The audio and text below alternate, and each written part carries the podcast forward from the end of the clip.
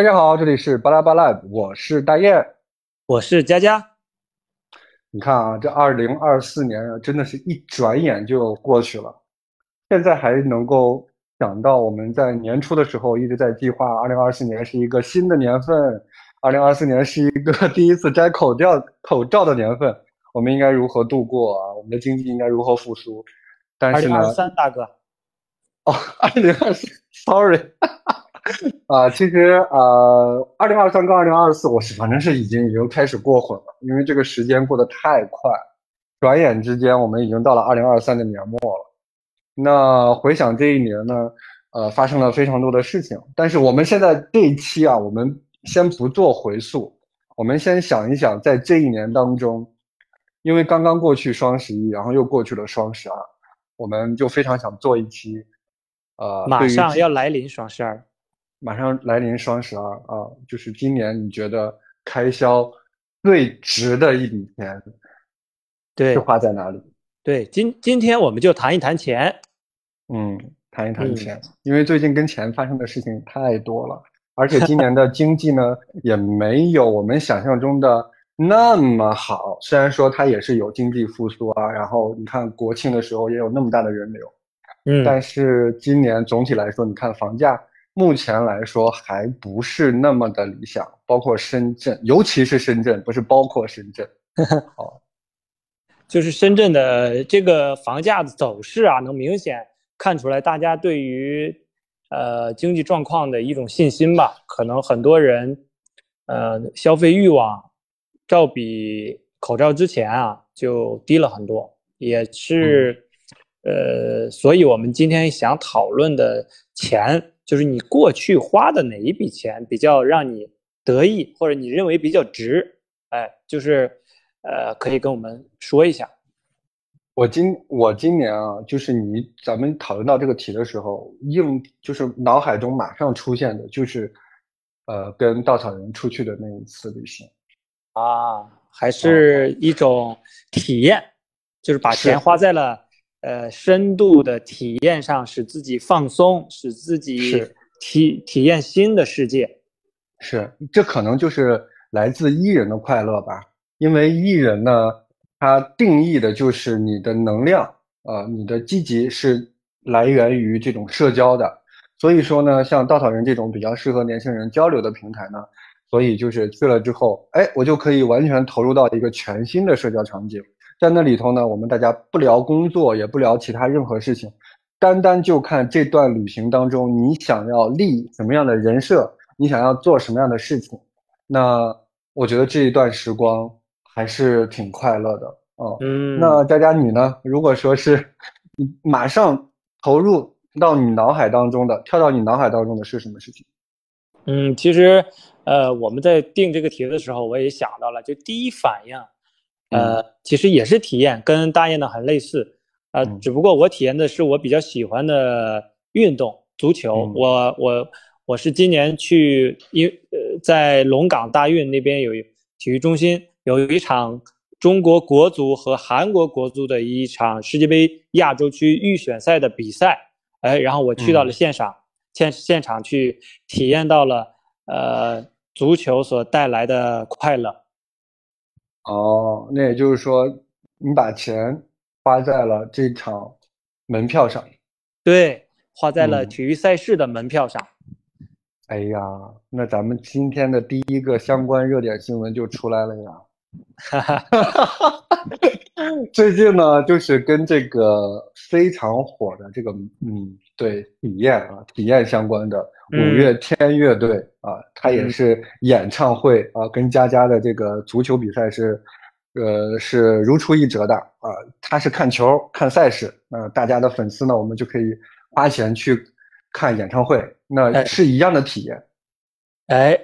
哎，对啊，就说到这个 演唱会，那你，那很多观众就从自从五月天这个事情爆出来之后，大家就会觉得，那也那也太，你可以在其他晚会上，你你有什么预放啊什么？但是我现场看，你让我花这么贵的钱去看你现场假唱，那我肯定觉得这笔钱花的就不值。你像我，如果在现场，我看球员在那儿。漫不经心的在那倒脚啊，他都不能假，他可也许有假踢，但是对于国际赛事来讲，这种可能性微乎其微。你会看到这些球员们九十分钟满场飞奔啊，我虽然虽然有些呃我们这个技不如人的地方啊，踢得不好。但是他也也很辛苦啊，你能你能感觉得到，你你能觉得这个我在现场的看到的是真实的运动员的竞技的状态。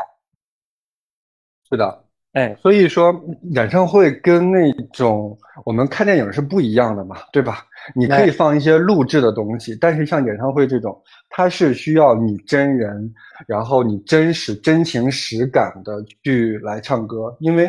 我演唱会它是要求真唱的。你看最近有一个大张伟，他呃在演唱会当中他的互动环节稍微多了，或者是他的演唱曲目稍微偏了，就马上就会被举报，呃被那个当场的这个就是专门管演唱会的那个叫什么来着？就是他们会专门的，就是就就是说你这个演唱会是不符合要求的，也就是说是不允许你进行一个假唱的。啊，对，但是这个假唱的这个定义呢，水可能会很深啊。我们是业外人士，因为假唱，我听说是，就是我大概看了一下，他们有那种放背景音，就是给你拉 key，就是你即便不唱，你的 key 那个小调还在，那种是允许的。就是你放个背景音，就是但是你不唱的话，你明显能感觉到，就是呃，你的那个就是人声没了，但是那个调还在上头啊。嗯。这种是就是电音，好像是叫你看多专业。这种是允许你存在的，但是如果说是你完完全全的，你看就唱那个什么，嗯，什么有一天当当当当当当当当当当，你就很明显的，他就那那个大幅度的摇摆，你的那个话筒就已经摇的不行了，但是他的音还是那么的稳，这就是有问题了，并且最近五月天他在这个演唱会，他在呃哪里啊？是在欧洲吗？还是在这？加拿大开了一场演唱会，就是全场，因为他被质疑了嘛，所以这场演唱会就非常认真的站在那里，他也不摇了，也不跳了，也不互动了，就是很认真的在那里唱歌，干 唱，干唱，就是很认真。但是呢，你明显能感觉到，就是他的那个 P 音调是有问题的。嗯嗯，其实其实，哎，我突然就想到另外一个比较暗黑的问题啊。嗯，你你说为什么单单是五月天今年就爆出来了这个问题？其实我怀疑，呃，这个问题，呃，不是我我怀疑这个问题可能在现场演唱会里，它是一个多多少少都会有的问题。啊，我我看了那个说法，说五月天这次的假唱是他也不是完全假唱，就是有一开头那么几几句的时候，是吧？给他引出来，然后后，然后后来他再唱一点，然后后来又又停，反正对，你没有办法完全界定他是百分之百的，呃，一点儿也没唱，他其实也唱了一小部分，啊，可能是比较省力的方式吧，嗯，对。然后我我我们不知道这个是不是演唱会现场演唱会的某种潜规则啊？然后今年呢，大家为什么会这么较真儿？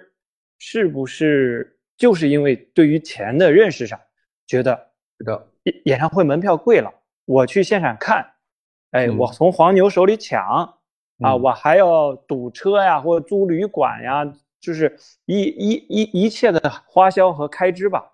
去到现场看你的摇话筒不唱，嗯，我觉得这钱就不值，嗯嗯，引起了愤怒，粉丝愤怒，对，也是不是就是现在这种经济上的这种消费。观念上的，呃，容忍度下降了，对，有容忍有有点这个意思，我我个人觉得是这样。嗯，中公网呢，它是一个新闻网站，然后它就谈到了这种，呃，演唱会啊，在严格的就是从行业法律法规上来说，是呃，在经营营业当中是必须真唱啊，这个是中公网的一个定义啊，必须真唱。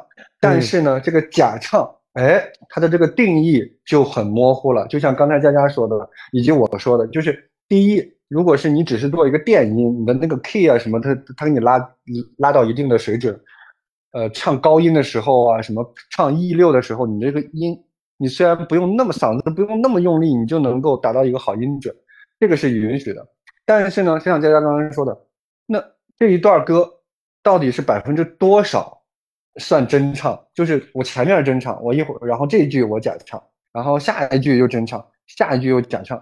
嗯，这个就是这种断断续续的，这算不算又是假唱呢？所以这个就是这个定义，其实还是让这些艺人就是有机可乘。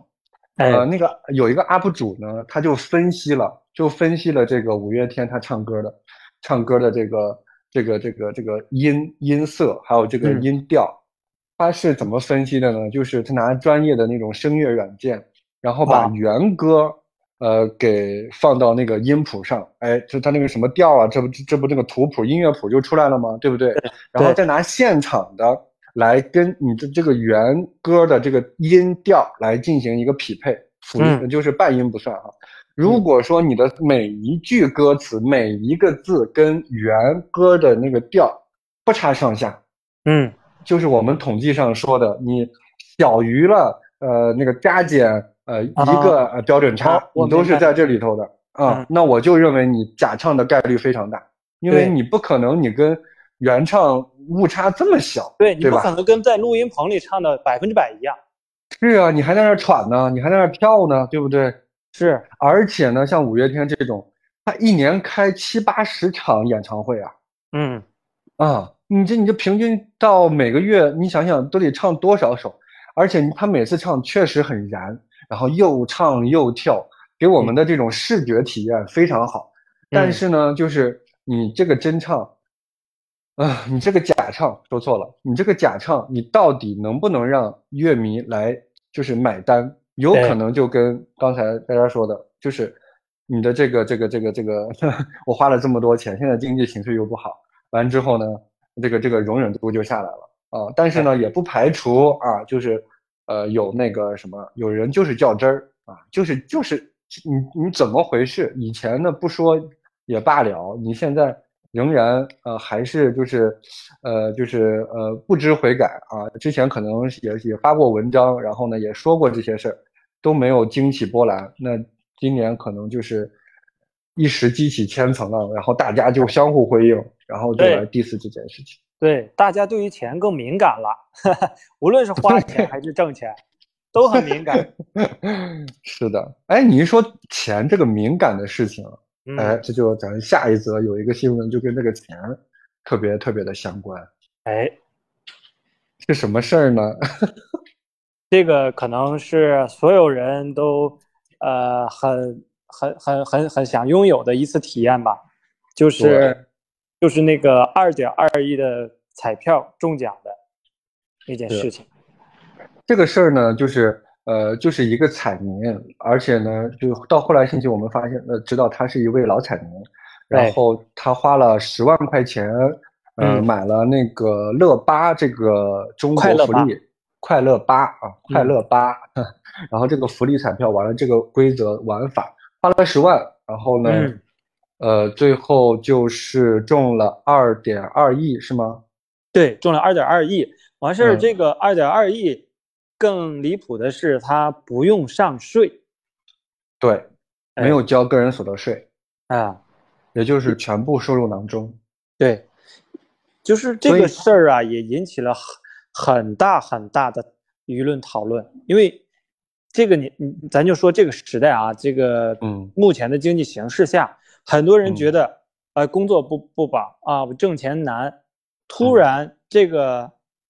网呃，这个老老彩票，呃，老老老彩民直接就中了二点二亿，而且这二点二亿中的那个票号还是好像很简单的那种连号吧，呃，而且在一注上下的这个注啊，十万注全买这个，呃，最后还触发了不服彩票的那个什么风险风险风险竞争啊什么原则啊，就是不用交那个。个人所得税，就你池子里有多少钱，我给你多少钱，嗯就行了。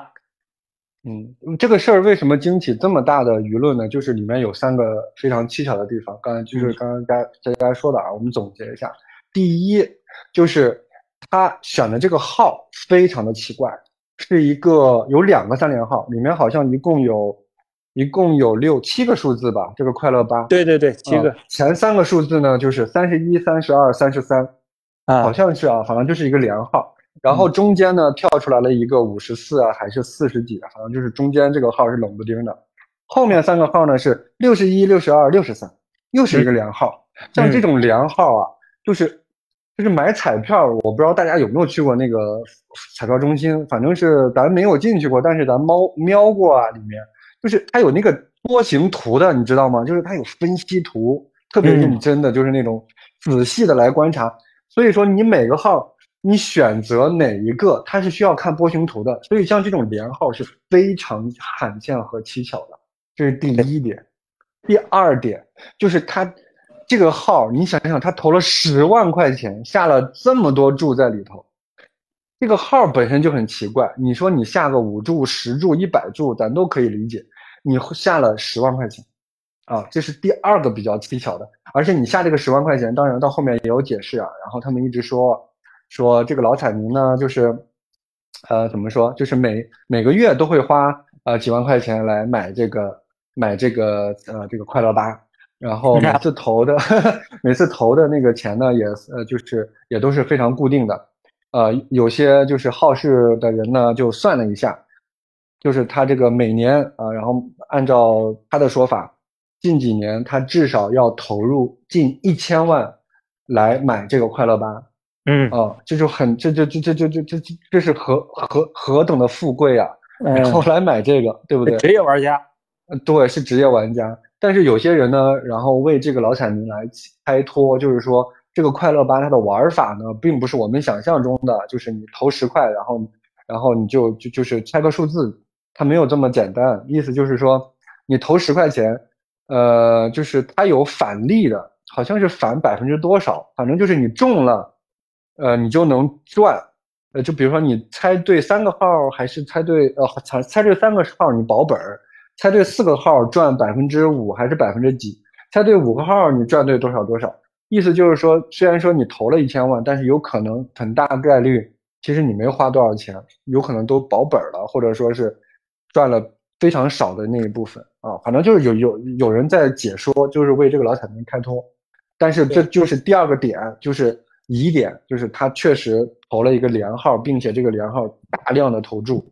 第三个疑点就是刚刚佳佳说的，它触发了那个什么风险机制。那个风险机制呢，就是说你池子里如果是要超过一万块钱的话，它就可以就是最多给你一万啊。但是你超过了那一万之后，你就得交个人所得税了。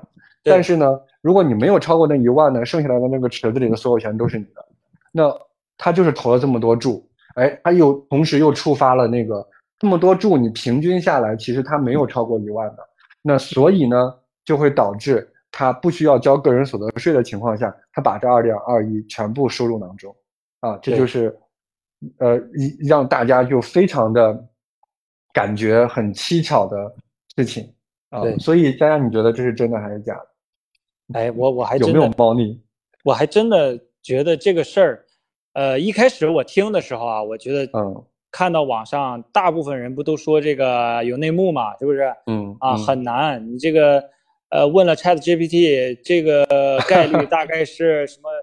一百七十九亿分之一还是？对对，一百七十九万分之一。万亿万亿分之一。哦，万亿！我的天，就就就很难。但是后来啊，我也是看了一部分分析吧，我觉得有可能是真的。我我其实是站他的，我是站这个老彩民。你像他都领奖了，对不对？你说真真有猫腻的话，他应该很怕查呀。而且这个还是比较明显的吧？嗯嗯，假如做局的话，这个还是比较明显的。我看了有有说，假如你要做局，你要动用的关系还是比较多的。一个是，嗯，你本江西他不是在江西买的吗？江西省的这个福彩中心你要搞定吧？然后你还现在这个开。开票啊，就是开奖啊，都是双备份的。国中国那中国福利彩票那个那个呃总部那边可能也也要搞定啊，搞定完之后现场公证的你要搞定。反正嗯，这个人的牵扯部门比较多，对这个这个成本高，涉及的风险也比较大。嗯嗯，你你想二点二亿这么招眼，对吧？他又过来把这个奖金认了，来领了。还接受了采访，然后又考虑了一下他的犯罪的成沉没成本还是比较高的，呃，我觉得是有可能是真的，当然概率是非常小啊。但是我们不都都有那样说法吗？说你这个，呃，有一天中彩票了啊，我们怎么怎么样，就就完全实现财务自由，呃，我们觉得是做梦，但有些人他把这个梦，他就做成了现实，还是有可能的。就是这件事情呢，真的假的，我我辨别不出来，我也不知道，因为咱也不玩这个彩票。但是对于我个人来说，就是对于这种数字游戏、概率游戏，我我是肯定不会去玩的，就是因为我知道就是必输。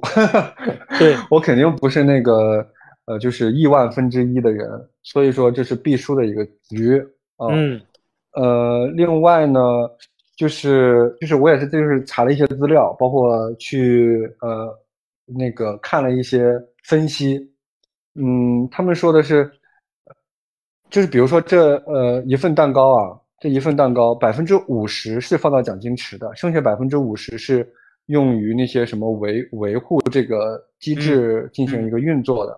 那这百分之五十里面，其中有百分之三十五是交给国家的，那剩下来百分之十五呢是给。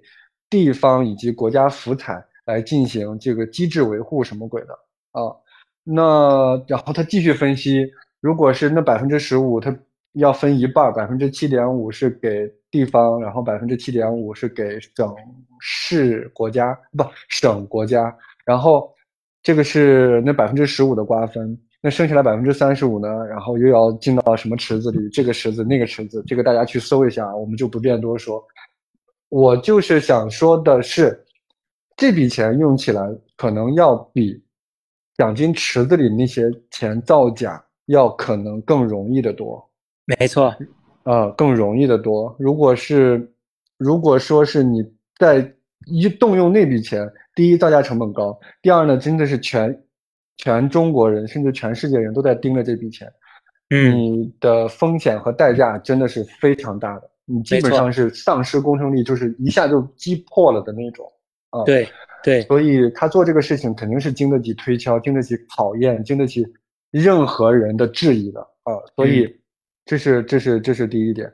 第二点呢，我觉得就是对于彩票这件事情，呃，我们也经常看到我们的公共设施里面写了，这个是由公益这个项目，这或者是这个。呃，什么体育场啊？这个活动馆是由中国福福彩所支持赞助的。我们应该都去过这种地方，包括身边的健身，有一些健身器械在路边。户外的那种啊，户外的啊，包括我们小区有一些乒乓球室，里面也会大大的一个 logo，上面写的是中国福彩怎么怎么样的。啊，就是说，呃，我我我我就是我不知道，就是就是我在看这个事儿，包括我在搜资料的时候，我对这个组织就非常的。非常的模糊，因为我不知道到底是想要宣传它好，还是说它不好。因为对于我们，可能我们是学过统计的，我们是感觉这简直就不可能发生的事情。就比如说中彩票什么的，但是你又呼吁大家去买彩票，也不能说呼吁吧，就是你至少你天天一直在张贴说这是福彩，那是福彩，就是你一直在给他张贴这种，呃，这种这种这种比较好的这种标签。我不知道。就是，我我 到底要说它好还是说它不好呢？因为，因为我在搜那些资料，有一个有一句话我记得非常清楚，福彩他打了一个广告语啊，那个广告语是说，我们在银行里存了什么十亿啊、两亿啊，还是什么几百万啊、上千万？一千万吧，好像他那个数字一千万，一千万，只不过我们忘记了它的密码，哎。我们输入一次密码只需要两块钱 所以对，所以就是就是你看，就像这些话语，它就很吸引你，你知道吗？再加上到处他就在贴啊，这是有福彩，这是有福彩弄啊，我不清楚这个跟这个彩票的呃广告 slogan 太牛了，太牛了，我觉得说的我都心动了，我说。两块钱一次密码，我先来的，对吧？就是包跟就跟吸烟一样，它可能比吸烟可能还隐晦，就是更吸引你，因为黄赌毒，哎，黄赌毒，反正就是其中烟烟不在里，烟不在里头，就是吸烟它对我们有害健康，对不对？它是直接伤害我们的。但是这个赌呢，就是我觉得是有赌博成分在里头的。你再加上它这么吸引人，对不对？对。那 那我们就是就是就是就是就是就是就很想试一试，而且它就在我们身边。对，其实赌呢，刚才大雁说到这个很深层次的问题啊，呃，我我们就说福彩这件事儿，就彩票这件事儿，它还不是单纯的赌，它属于博彩的一种啊。在在国外它是也是合法的。呃，只不过它那个运行机制跟我们国内不一样。刚才答应说了，它可能是有一部分的公益的外衣吧。嗯，就是我们就刚才分析这件事儿的时候，我们总结一下说的那个要点，一个就是，呃，福彩这个是一个万亿市场的一个资本，可能放在奖金池里的只有很小的一部分。对我这里补充一下，我插一句话啊，就插一句话。呃，就是有一个有一份报道，他不是说吗？二三年一月到十月份，嗯，就是中国福利彩票的销售额是四千多亿嗯人民币。嗯，插话完毕。啊，那就就是将近万亿市场吧。然后可能分出来一小部分放到奖金池里，哎，所有的镁光灯、所有的媒体、所有人的眼睛都看得到。好，这是第一个问题。那第二个问题。第二个要点就是，假如想从这个万亿资本里、万亿市场里来获取、来谋取私利的话，就是呃，我们说说刚才说的那种那种，呃，它串通好啊，谋取私谋取私利，那你会盯着那个镁光灯下去伸手吗？风险很高。我我我就举个不太恰当的例子，假如说你是一个厨子，哎，你想从呃，你肚子饿了，你想从今天这个菜里你搂一点搂到自己自己的饭碗里，你不会搂，呃，顾客餐桌前的放到餐桌上的那盘菜，你可能是出锅的时候你搂那个锅里的那些，对吧？你自己搂一点，然后谁也不知道。哎，这个是第二点。第三点就是刚才大雁说的，我们国家的这些媒体对于彩票宣传的这件事儿，对于我们这些。呃，百姓的对于买彩票这件事儿的教育上，还有还有这个定定性上，我觉得是有一定的误导倾向。也就是说，我们说到这一点，就要呃回到媒体的这种良知上，对于我们这些老百姓的彩票的教育是不够的。是的，其实我们身边，我身边也没有专业买彩票的那种彩民，我我觉得。就是可能我们现在的这个小的圈子里吧，很少有，往往是那些刚刚嗯温饱之后的，或者说是生活比较呃低层的那些人，总总想着啊我一夜暴富啊这种，来专业的来持之以恒的来买彩票这件事儿。其实你对他来说，也许这一千万他一辈子都想不起密码来，但是。你耗费了五十万，对他来说，也许是他人生财富很重要的一笔钱，啊，它累积起来啊，所以就是我们这些媒体啊，呃，良知啊，还有宣传呀，啊，我觉得是很值得探讨的一件事情吧。是的，这个他在做宣传的时候呢，这就是为什么刚才我们在解读到福利彩票，它叫福利彩票，就是你这个“福利”这两个字。你打上去，它就很让人模糊，就是它是，它是我应该去接触的，还是不应该接触的呢？我不应该接触，它为什么叫福利呢？而且如果说你把这笔钱你打上了“福利”两个字，它到后面运作起来是不是会更便捷呢？我们不知道，我们现在只是做一个些猜测。那么这些媒体在当中起到的作用就非常重要了。哦，对。哎，说到媒体，你不就，呃，对，最近有一个事情要跟大家分享。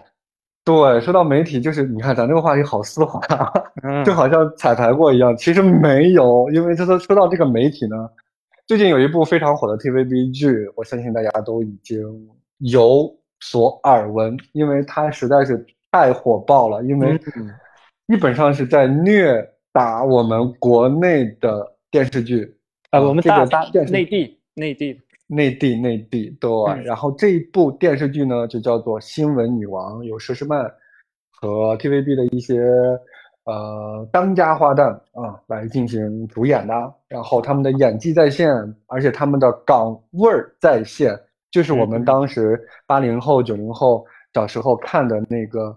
感觉看《神雕侠侣》的感觉，那种嘴型，那种 夹杂着英文的那种感觉是一毛一样的。所以每次他们说自己要播黄金时段的新闻，他们不叫黄金时段，他们叫做 prime time news。所以 prime news，你看这个发音就让人就是很吸引人，而且。你看的时候，虽然说港，你听他讲粤语是最正宗、最地道的，但是我就是想要看中文，就是想要看那个嘴型对不上的那种 感觉。嗯，哎，听听听大爷说完，我真的呃很期待，心动是吗？对我很期待看这部《新闻女王》。呃，我呢有一个习惯，就是对于所有的这种。呃，更新的剧啊，我都是要攒着，攒它全部大结局之后，哎，然后一次性看，很爽。所以，所以呢，在这里给大家预告一下，就是说现在可以大家可以看了啊，因为它已经大结局了，而且呢，我个人觉得是没有烂尾的啊，是没有烂尾的，所以就是还是很过瘾、很好看的。因为这场职场剧呢，它就是单单纯纯的讲职场，不是咱们国内的一些。一些一些所谓的打引号的职场剧，然后披着职场剧的外衣搞那些办公室恋情，搞那些无脑的、无脑的那种乱七八糟的感情，什么 霸道总裁爱上我，对霸道总裁啊，或者是女的靠什么什么上位啊，反正就是人家就是单单纯纯的讲职场，而且后来我分析了一下，就是为什么它吸引人啊，就是呃，其中一一个很大的点啊。有两个很大的点，啊，第一就是说，它确实是站在女性的这个角度，然后来看和分析职场，他没有在站在男性角度，就是女性跟男性一样，里面的没有好人，全员恶人，并且呢，男性可以找小三，女性也可以找小狼狗，他们是等价的，你找就是里面佘诗曼在里面扮演就是 man 姐，你看她的名字就很 man，这 个就是 man 姐。然后里面呢，呃，女男男主呢叫做乔治，乔治啊，那乔治呢有自己的手下，曼姐有自己的手下，曼姐的手下是女的，乔治的手下是男的，是男的，哎，是男的吗？我想想，是男的吗？反正就是相互睡，你睡我的，我睡你的手下，然后就是，而且就是没有感情，就是纯睡，就是非常的非常的就是平等啊，这是第一，就是站在女性角度，第二呢就是。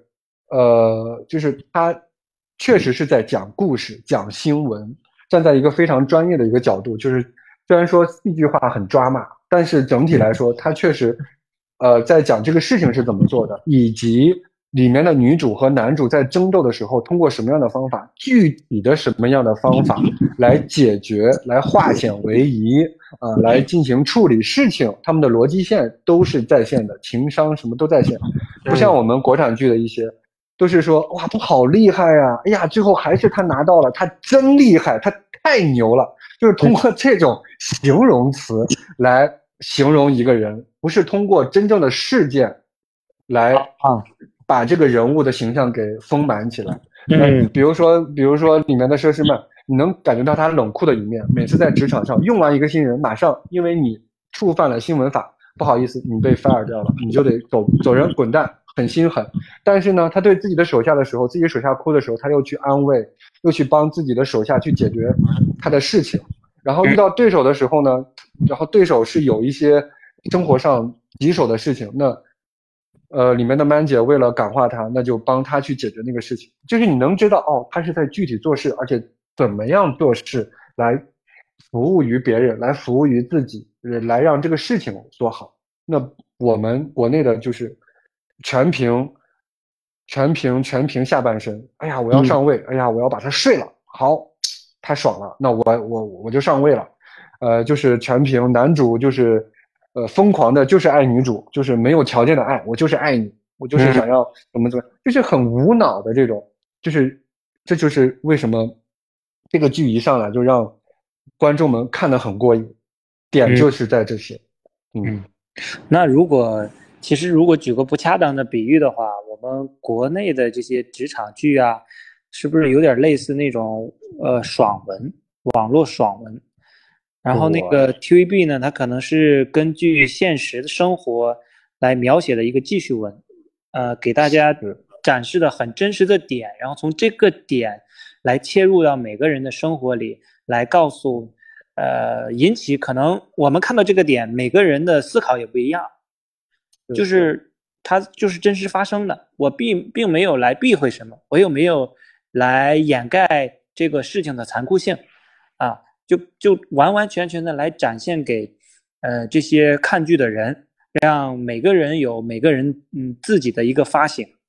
哎，没错，你的这一点呢，正好就打在了这一个电视剧最后一集想要给大家说的一个点上，就是说，呃，新闻虽然说是非常正经、非常利益充足的一一则信息，并且报道出来给大家。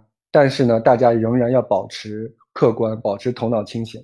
即便他用再多的诱导性的话语，即便他用再多的中立性的话语，你仍然要保持清醒。你要有自己的判断，你要把如何去去判断啊，他也告诉你了啊，去收集、去看证据也好，去看不同人对同样一件事情评价也好，无论怎样，你需要保持自己的独立性、自己的思考性。自己的逻辑一定要在里头，而不是说，呃，人云亦云啊，呃，别人说什么就是什么，然后没有自己的判断和思考。这个是在这个新闻女王最后一集的时候，呃，用了一些小巧思吧，啊，告诉大家。比如说这个巧思呢，也是非常的明显，呃，我就不剧透了，我也不，对对 对我也不说了啊。但是大家去看的时候，呃，我相信一定会有一个非常过瘾的一个非常愉快的一个。